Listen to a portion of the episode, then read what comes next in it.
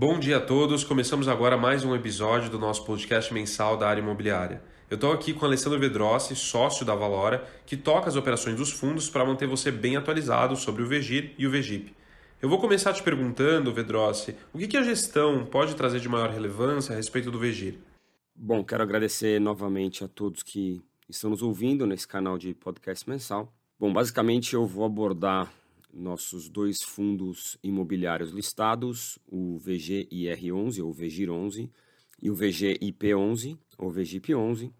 É, ambos são fundos de CRI, porém, basicamente, VGIR é um fundo que busca entregar uma rentabilidade com benchmark em CDI e o VGIP é um fundo que busca entregar rentabilidade é, atrelada a índices é, de preço, índices de inflação. Bom, começando pelo VGIR 11, mês de julho, a gente teve um fato bastante interessante aqui na carteira.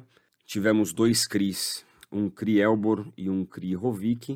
Uh, ambos CRIs uh, eram CRIs uh, com garantia de imóveis residenciais prontos e ambos os CRIs foram 100% quitados nesse mês, antecipadamente ao inicialmente estimado. Então, eles foram quitados de forma antecipada Já que basicamente essas operações, quando vende, os imóveis residenciais são vendidos, a totalidade ou parte dos recursos da venda são utilizados para poder fazer amortizações extraordinárias nos CRIs.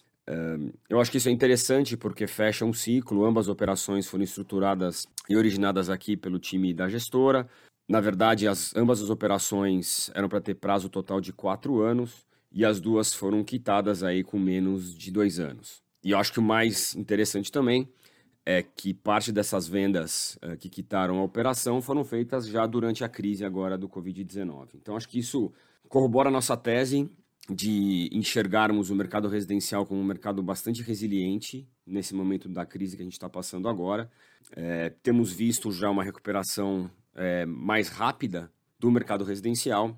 E, e, de novo, ou seja, se voltarmos lá atrás no nosso relatório gerencial de março, do Vegir, uh, nós, a gestão, fizemos esse comentário de que a gente achava que o fato de termos uh, mais operações vinculadas ao mercado residencial era um fator positivo e resiliente para o fundo. Falando de rentabilidade, o Vegir distribuiu, referente ao mês de julho, 45 centavos por cota, o que, calculado com uma cota base de 100 reais, seria uma rentabilidade equivalente a CDI mais 2,87% ao ano. A gente sempre apresenta a rentabilidade com base na cota 100 reais, porque foi a cota base de valor da grande maioria das emissões do fundo. Entretanto, eu acho importante destacar que no final de julho a cota fechou a R$ 80,01. Dessa forma, se fizermos uma conta de dividend yield sobre o valor de cota de mercado, os 45 centavos seriam equivalente a CDI mais 4,1% ao ano, ou já líquido, né? 289% do CDI. E se fizermos o gross up de imposto de renda a uma líquida de 15%, seria equivalente a 340% do CDI. Então, eu acho que olhando a mercado, o Vegir está com uma rentabilidade bastante atrativa.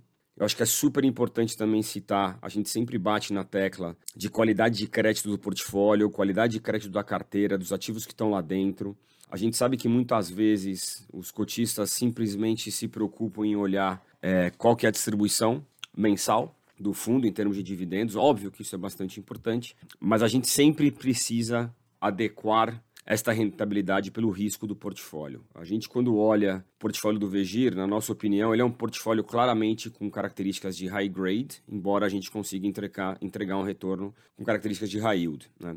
Então, assim, uh, as operações são extremamente bem estruturadas, com garantias fortes, excesso de garantia nas operações. Então, eu acho que é, é muito importante quando um cotista decide comprar um fundo imobiliário, é, tentar entender que a qualidade dos ativos estão nessa carteira. Então, para que vocês tenham ideia, a gente não faz risco de performance, risco de obra uh, dentro do Vegir. A gente não compra recebíveis não performados. Esse é o jargão de mercado. Eu acho que isso faz muita diferença em termos da qualidade de crédito da carteira.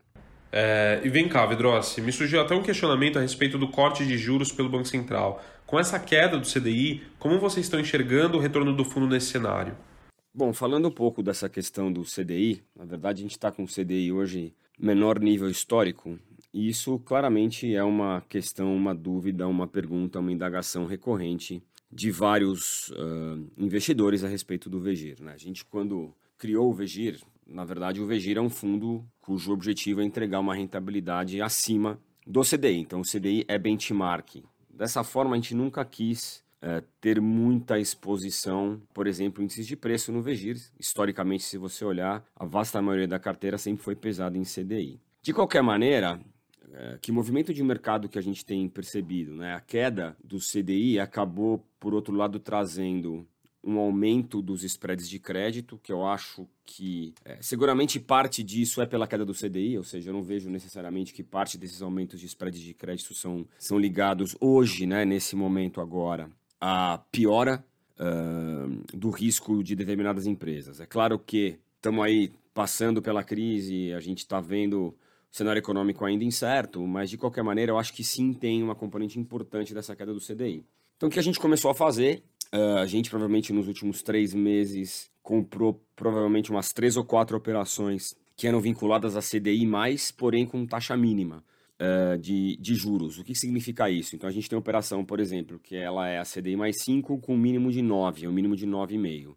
Então, em sim determinado mês, o CDI mais 5, hoje, por exemplo, o CDI mais 5 é mais ou menos 7% ao ano. Então, em vez da operação receber um juros de 7% ao ano, ela vai receber 9% ao ano, que é essa taxa mínima. Então, acho que isso foi uma das primeiras. Nós somos provavelmente um dos primeiros fundos a fazer isso. Acho que é uma estrutura bastante inteligente que ajuda né, a, a, a mitigar essa questão da, da queda do CDI. Um outro ponto que eu acho que é relevante que as pessoas às vezes não se atentam, o Vegir é um fundo que tem um prazo médio, um duration relativamente curto. Os papéis do fundo, na média, aí, tem um duration de 2,8 anos. A gente, todos os meses, deve receber alguma coisa de volta em amortizações dos papéis, entre 2 a 3% do pele do fundo. A gente está falando aí 10, 15 milhões de reais todo mês. Que, na verdade, tudo que é juros ou correção monetária a gente distribui. As amortizações a gente retém para reinvestimento. Né? Esse é o conceito dos fundos imobiliários de CRI.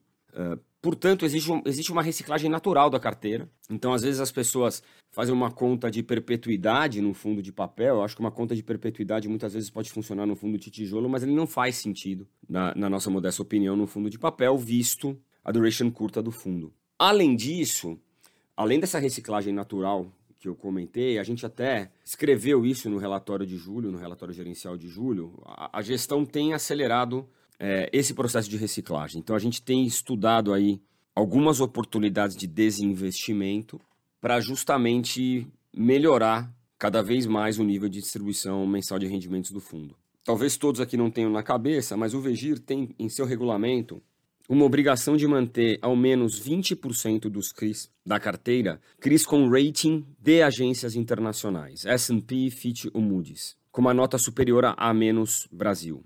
É, hoje o Vegir tem uh, algo como 38% uh, de CRIs com rating uh, de agências internacionais. Por que eu comento isso? Porque se você olhar a média de taxa de juros dos CRIs com rating e a média de taxa de juros dos CRIs sem rating, existe uma diferença importante aqui entre elas. Então a gente acha que existe um espaço sim de reciclagem ativa no portfólio. A gente, inclusive, nessa questão, a partir de agosto, a gente deve trazer algumas adições aí, algumas informações adicionais no nosso relatório gerencial, buscando quebrar mais a carteira em termos de yield médio dos ativos e também em termos de LTV versus rating. Acho que tudo isso é para mostrar é, uma granularidade maior do portfólio para pro, os nossos atuais e futuros cotistas e, e também facilitar essa análise do lado do investidor para poder entender a qualidade de crédito da carteira do Vegip.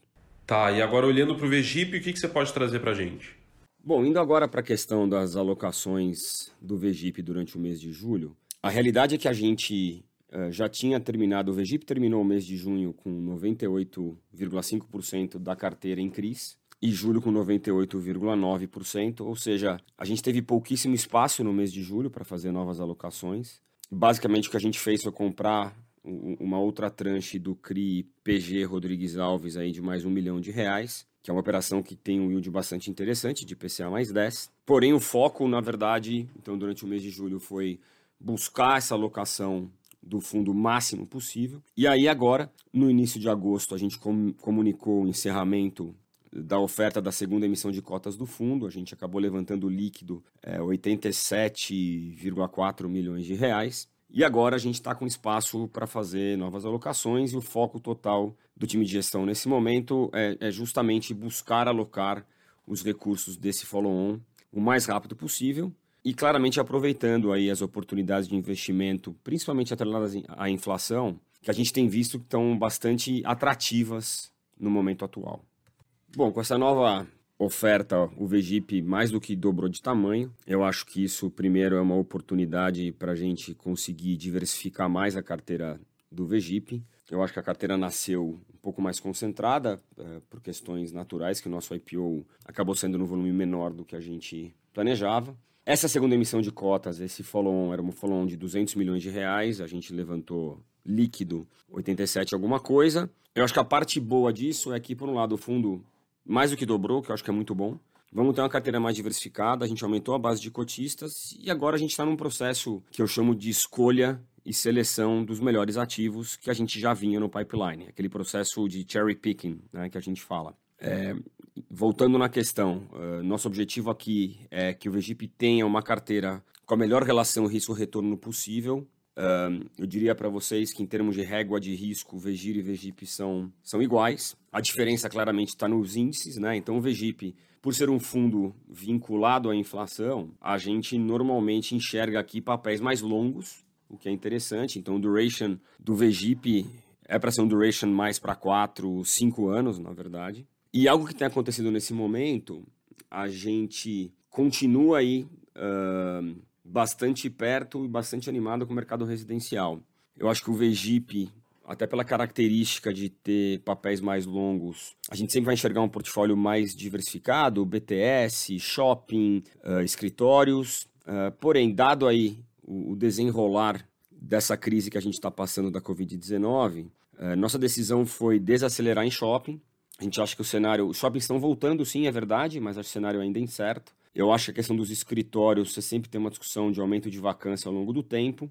E o mercado residencial, é claro que, de novo, né, essa crise, contração econômica, o mercado vai sentir, porém eu acho que isso tem sido contrabalanceado com provavelmente as melhores condições de crédito para a pessoa física para poder comprar imóvel históricas no Brasil. Então eu acho que a gente sim tem visto um movimento bastante interessante no mercado residencial. E sim temos encontrado oportunidades de operações, de novo, com risco-retorno bastante positivas. Então esse é o trabalho de cherry picking, porque no final o que a gente sempre uh, precisa entregar é, é, um ativo diversificado, bem estruturado, com muita garantia, que possa entregar uh, o melhor retorno possível, né? ajustado pelo risco, que a gente sempre bate nessa tecla para que as pessoas entendam o que, que é a qualidade da carteira do VGIP e também do VGIR. Pedroso, como você já deve saber, a gente está abrindo espaço também para perguntas nas redes sociais. É, nesse mês a gente tem a participação da Luísa no Instagram, que perguntou para a gente o que, que é a Datex Rendimentos. Você pode explicar? Bom, primeiro a gente agradece a Luísa, que nos mandou essa dúvida pelo Instagram.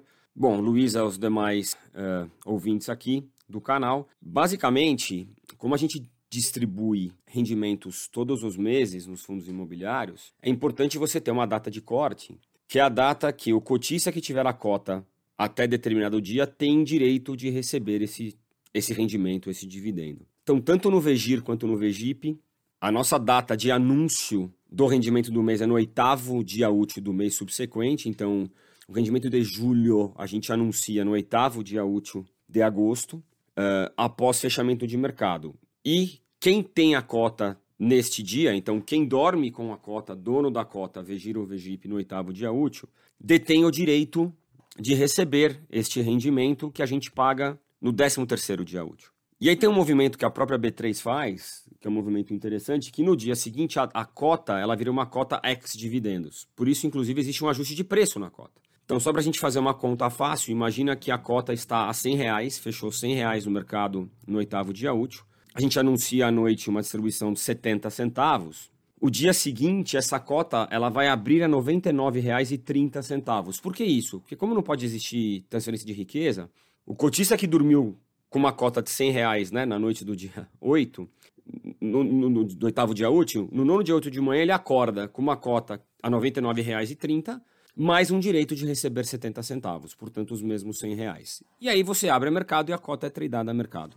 Bom, espero que tenha ficado claro, Luísa, a sua dúvida. É, agradeço aí novamente o tempo de todos de nos ouvir. Arion, até mês que vem. Obrigado.